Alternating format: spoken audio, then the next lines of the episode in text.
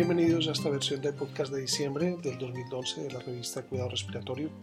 Soy el doctor Wenderio Restrepo, profesor de terapia respiratoria en la Universidad de Texas en San Antonio y miembro del comité editorial de la revista Cuidado Respiratorio.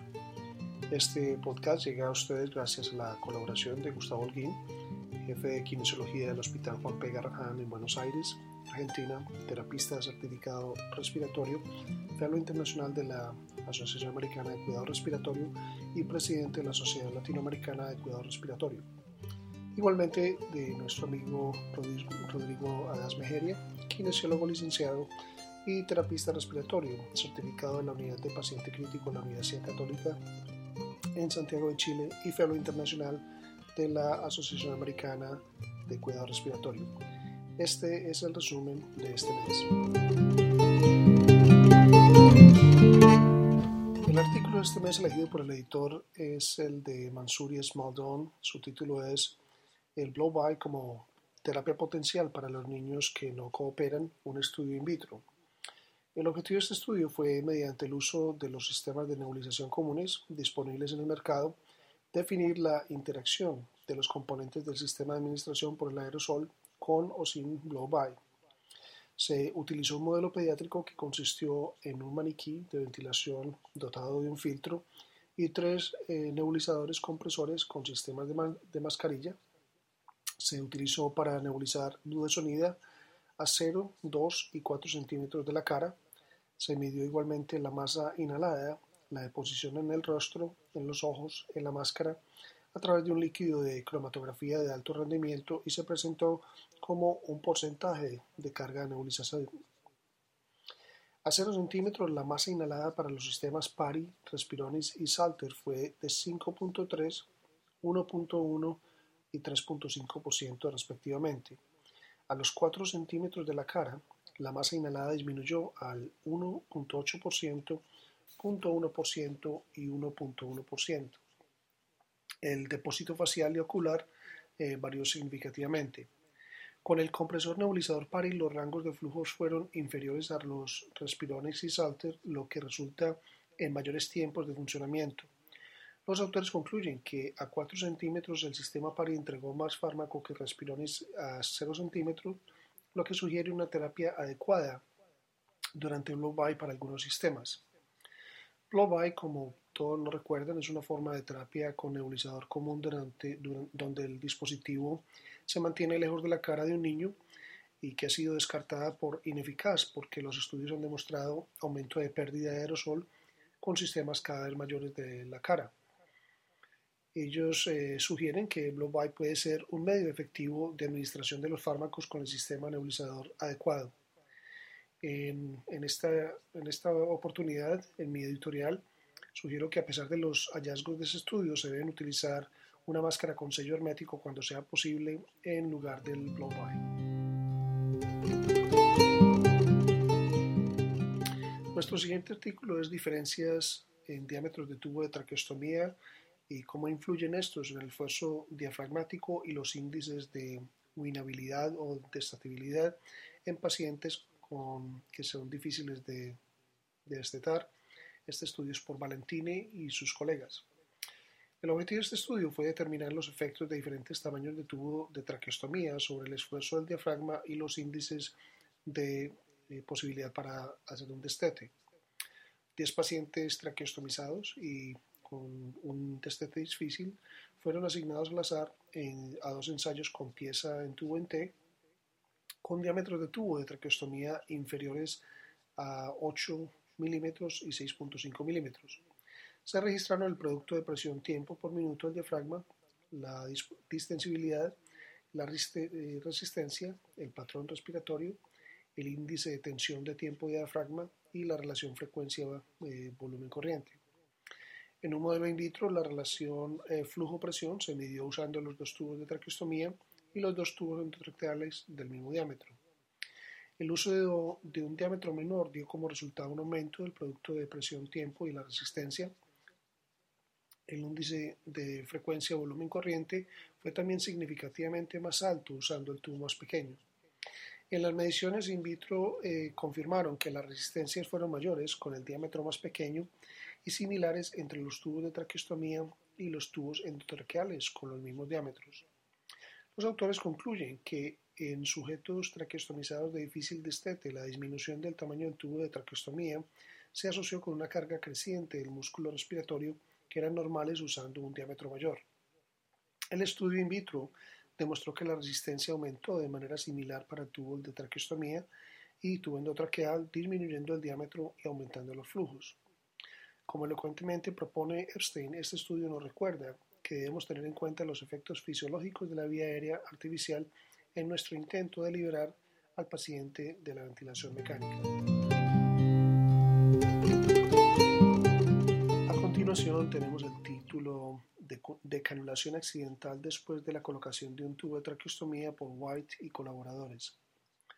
El objetivo de este estudio fue analizar las características de decanulación accidental después de la colocación de un tubo de traqueostomía y poner en práctica estrategias para reducir el problema.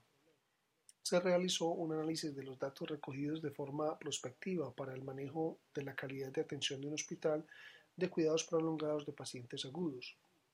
La decanulación accidental se produjo en una, a una velocidad de 4 por mil días de traqueostomía en un periodo de 7 meses.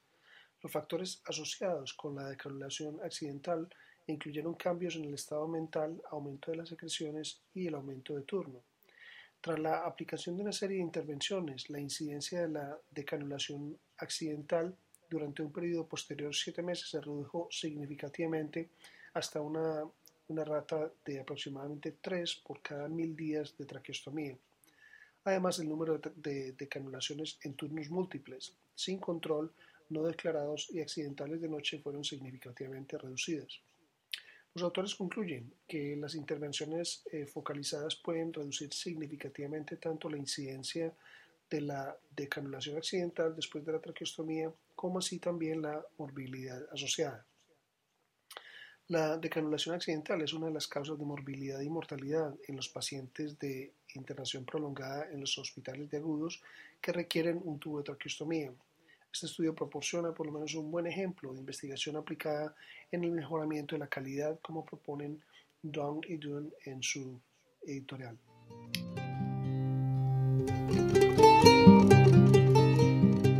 Variación intraindividual de la prueba de fuga del manguito como un predictor de estridor después de la extubación por Gross y colaboradores.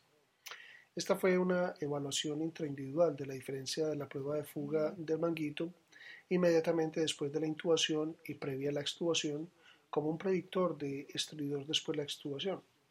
Fue una investigación clínico prospectiva en la UCI de un hospital no universitario. Las pruebas de fuga se realizaron inmediatamente después de la intubación y antes de la extubación para evaluar las diferencias en la pérdida del manguito. El estudio incluyó 104 pacientes en ventilación mecánica durante un periodo de 12 meses. La incidencia de estridor después de la extubación fue de 6.7%. El estridor es más común en las mujeres de baja estatura. La sensibilidad y la especificidad de la diferencia de prueba de fuga del manguito eran 86% y 48% respectivamente. Cuando los autores probaron la prueba de fuga del manguito antes de la extubación, a solas con un umbral de 130 mililitros como predictor de estridor después de la extubación, la sensibilidad y la especificidad de la prueba fueron 86%, 86 y 76% respectivamente. Los autores concluyen que las diferencias intraindividuales de la prueba de pérdida, de pérdida del mango eh, inmediatamente después de la intubación y la preextubación no mejora la precisión de la prueba estándar de fugas de manguito antes de la extubación para realmente predecir el, estridor, después de la extubación. Por otra parte, la prueba del manguito antes de la extubación no parece ser en este estudio una prueba ideal para detectar el estridor después de la extubación.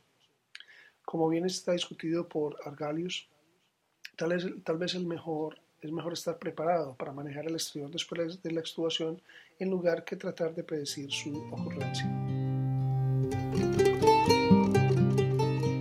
A continuación tenemos el artículo de Borg y colaboradores, adherencia a los criterios de aceptabilidad y reproducibilidad para la espirometría en laboratorios complejos de función pulmonar.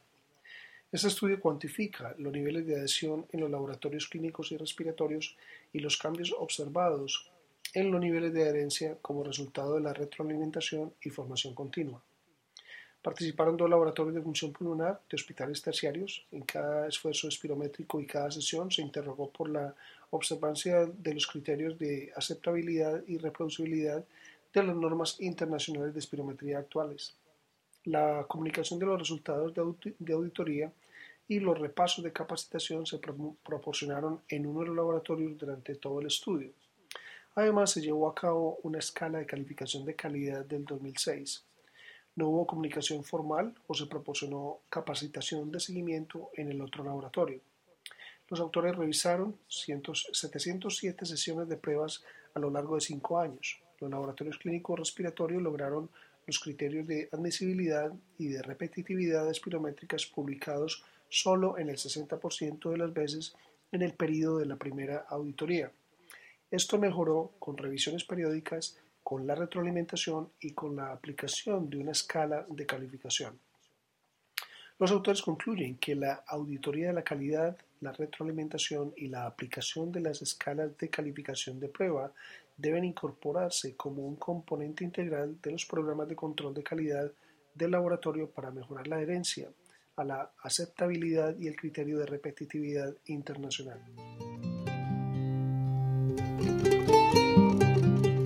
Curva volumen-tiempo, una alternativa para el manejo del manguito del tubo traqueal por Bolsan y colaboradores.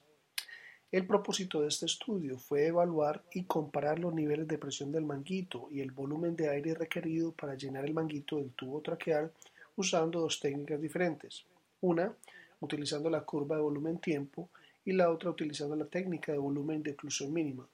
El estudio fue realizado en el periodo postoperatorio inmediato después de bypass de arteria coronaria.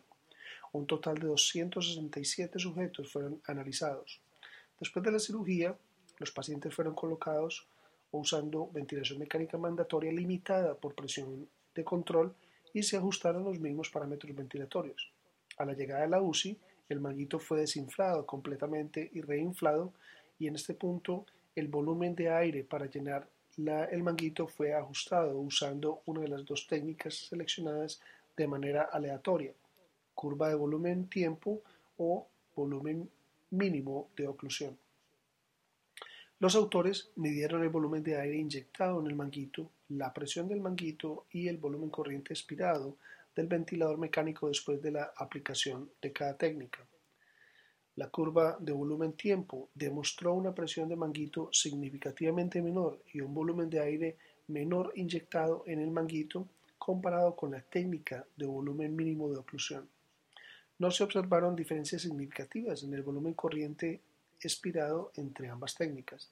Sin embargo, cuando los sujetos fueron seleccionados a la técnica de volumen de oclusión mínimo, el 17% experimentó fuga aérea observada en el gráfico de volumen-tiempo. Los autores concluyeron que la escénica de curva volumen-tiempo fue asociada con una presión de manguito menor y un volumen de aire inyectado menor en el manguito, cuando se comparaba con la técnica de oclusión mínima en el periodo operatorio inmediato después de la cirugía bypass de arteria coronaria. Este estudio lamentablemente no consideró el hecho de que ambos métodos podrían potencialmente tener presiones de manguito muy bajas que no minimizarían el riesgo de microaspiración.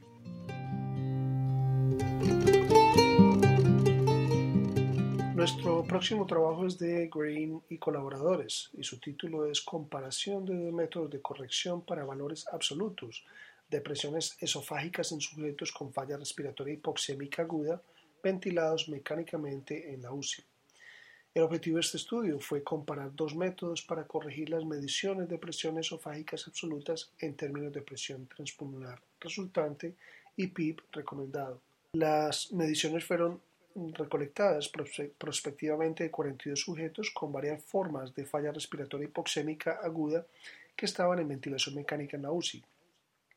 La presión esofágica fue con PIB ya volumen de relajación del sistema respiratorio obtenido al permitir al sujeto exhalar a PIB de cero. Dos métodos de corrección de presión esofágica fueron comparados. El método descrito por Talmor y el método basado en relajación de volumen del sistema respiratorio. La racionalidad de la relajación de volumen fue debido a que es un factor de corrección más, más basado en la fisiología que aplicar un valor, valor invariable de 5 centímetros de agua a todos los sujetos. Los autores encontraron que los valores de presión esofágica absolutos referidos al volumen de relajación de volumen del sistema respiratorio comparados a un valor invariable podrían ser mejor adaptados al perfil fisiológico del paciente. Ajustar el PIB de acuerdo a la presión transpulmonar al final de la expiración podría ser beneficioso en pacientes con SRA. Guerin y Richard compararon dos métodos para corregir los valores de presión esofágica absoluta. Ellos encontraron que basarse en valores de presión esofágica absoluta a volumen de relajación del sistema respiratorio comparados a un valor invariable de 5 centímetros de agua se adapta de mejor manera a la fisiología única de cada paciente.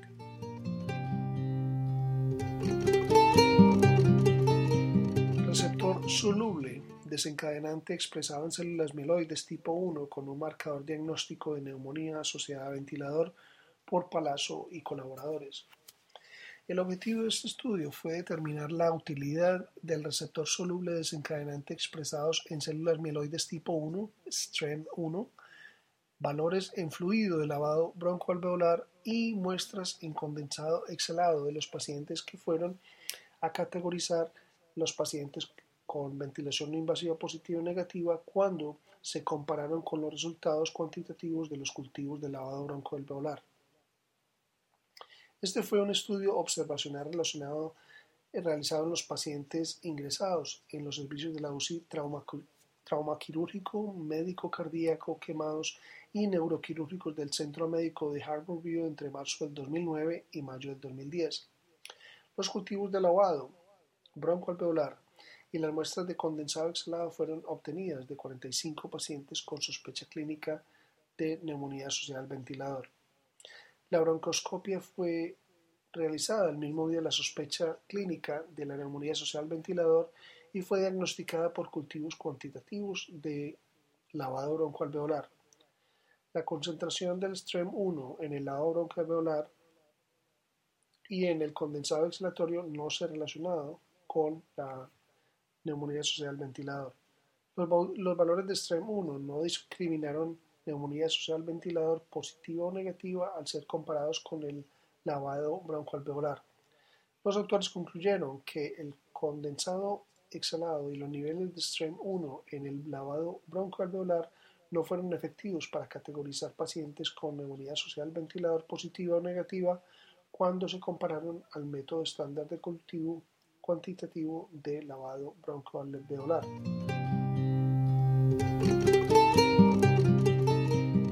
Análisis de los factores de riesgo de falla de extubación en pacientes admitidos a cirugía intracraneal lectiva por Vidotto y colegas. La idea de este estudio fue determinar factores de riesgos clínicos y quirúrgicos que pudieran predecir la falla de extubación en pacientes admitidos a cirugía intracraneal no urgente. Este fue un estudio observacional de corto perspectiva. Este se realizó con 317 sujetos ingresados para cirugía intracraneal electiva por tumores, aneurismas o malformaciones arteriovenosas. La evaluación preoperatoria fue realizada y los sujetos fueron seguidos para determinar la falla de extubación hasta el alta hospitalario o su deceso. Las siguientes variables fueron consideradas por el análisis multivariado: nivel de conciencia al momento de la extubación, duración de la ventilación mecánica previa a la extubación, sexo y uso de manitol intraoperatorio. El análisis multivariado determinó que la variable más importante para falla de extubación fue el nivel de conciencia al momento de la extubación, seguido por sexo femenino que también demostró ser significativo. Los autores concluyeron que un bajo nivel de conciencia y sexo femenino fueron considerados factores de riesgo para la falla de extubación en los sujetos seleccionados para cirugía intracraneal electiva. A continuación, tenemos el trabajo de Mencela y colaboradores Auditoría Clínica en la precisión diagnóstica y tratamiento de la falla respiratoria en pacientes con EPOC. El objetivo de este estudio fue evaluar el diagnóstico y tratamiento adecuado de la falla respiratoria en pacientes con EPOC. Este fue un análisis retrospectivo de los formularios de alta hospitalaria de los pacientes con EPOC hospitalizados por insuficiencia respiratoria desde enero del 2007 hasta junio del 2008. Usando la herramienta de auditoría clínica, el punto de corte primario fue la precisión del diagnóstico de falla respiratoria. Los puntos de corte secundarios fueron mortalidad, tasa de rehospitalización, duración de la estadía hospitalaria, precisión de la prescripción de oxígeno a largo plazo y la concordancia de los tratamientos con la guía GOLD 2008. Los autores estudiaron 130 pacientes, gases arteriales fueron analizados en el 91% de ellos y un 81% tuvo un PO2 menor de 60 milímetros de mercurio al ingreso. De estos, 55% no tenían diagnóstico de falla respiratoria a pesar de una PaO2 eh, menor de 60. En el 19% de los casos la PaO2 fue mayor de 60, pero de estos 33% recibió un diagnóstico incorrecto de falla respiratoria. En el 55% de los casos, el diagnóstico de falla respiratoria no fue mencionado al alta a pesar de resultados de gases arteriales compatibles. La mayor mortalidad fue encontrada en los departamentos de medicina. La tasa de rehospitalización fue de un 20% a los 90 días. La adherencia del tratamiento a la guía GOLD durante la hospitalización fue confirmada en 76% de los pacientes. En el 41% de los casos, la oxigenoterapia de largo plazo fue prescrita al alta. En 24 de los 27 casos donde la PaO2 fue menor de 55. Los autores concluyeron que la concordancia encontrada entre el diagnóstico de la falla respiratoria y los, valores de gases arteriales fueron insuficientes en al menos la mitad de los casos. Con respecto a los puntos de corte secundarios, adherencia al tratamiento de la guía clínica y prescripción de oxígeno a largo plazo fueron encontrados en forma positiva. A continuación, nos referiremos brevemente a los trabajos originales pendientes de este mes.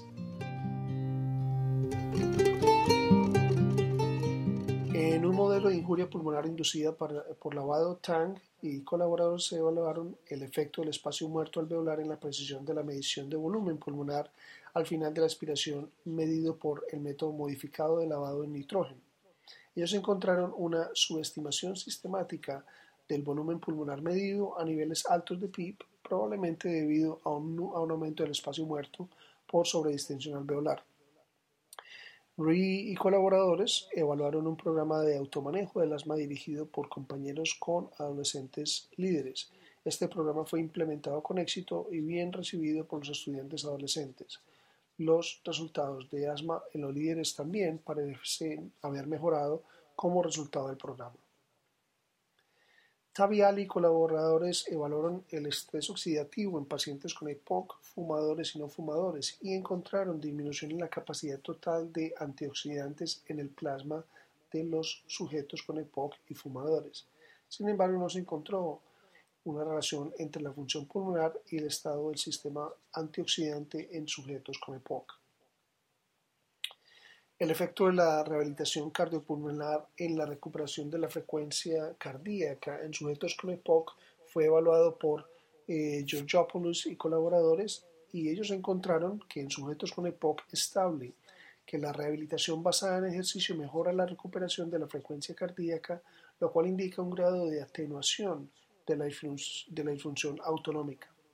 La capacidad de ejercicio y utilidad muscular también puede ser mejorada con la rehabilitación. U y colegas eh, condujeron un estudio de cinco años para evaluar el tratamiento del síndrome de apnea hipopnea obstructiva del sueño combinada con eh, y glosectomía media. A los seis meses, la cirugía fue clasificada como curativa en el 79% de los sujetos y marcadamente electiva o efectiva en los sujetos restantes.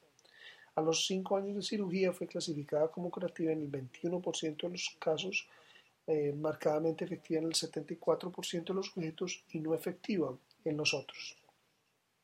El reporte de caso de este mes corresponde al tópico de ventilación de alta frecuencia prolongada en enfermedad pulmonar con quistes multifocales tuberculosis. Nuestros casos docentes son de albuterol y acidosis láctica, desafíos asociados a la postura del catéter venoso central y monitorización de la saturación de oxígeno venoso central y enfermedad de células falciformes, con disnea por injuria pulmonar aguda relacionada a transfusión. Los esperamos el próximo mes. Para recibir el contenido tanto de esta edición de la revista como de las pasadas, visite nuestra página web www.rsjournal.com y allí podrá suscribirse para recibir los podcasts de las próximas ediciones.